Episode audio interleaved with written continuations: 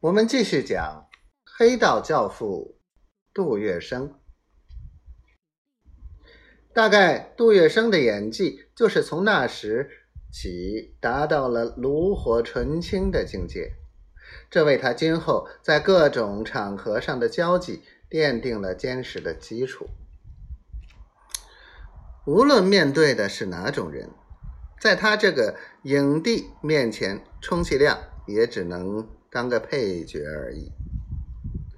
十六铺的乞丐、流氓数不胜数，而那些打扮的妖形怪状的风骚野鸡，挤在人群里拉客的也不算少。在昏天黑地的上海滩，妓院很多，分为三四等。头等为书玉，妓女能弹会唱，能说会道。妓女称作先生，只陪酒不留宿。二等为长三，妓女七成能喝，陪酒只收三块钱，茶围也收三块，所以叫做长三。三等之下为幺二，陪酒只收两块钱，茶围收一块钱，所以叫幺二。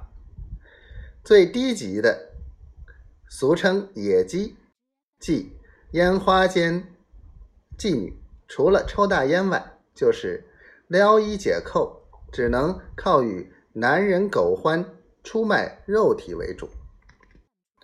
杜月笙从小就贪玩，父母早逝，没人管，早就试过男女之事。这次青岛之行，更让他体会到了人间致敬的快乐。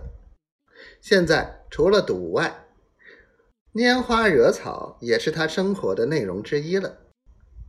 但是他只是一个朝不保夕、吃了上顿没下顿的小摊主，不要说书玉，连长三幺二也不敢问津。他只有到烟花间乱搞。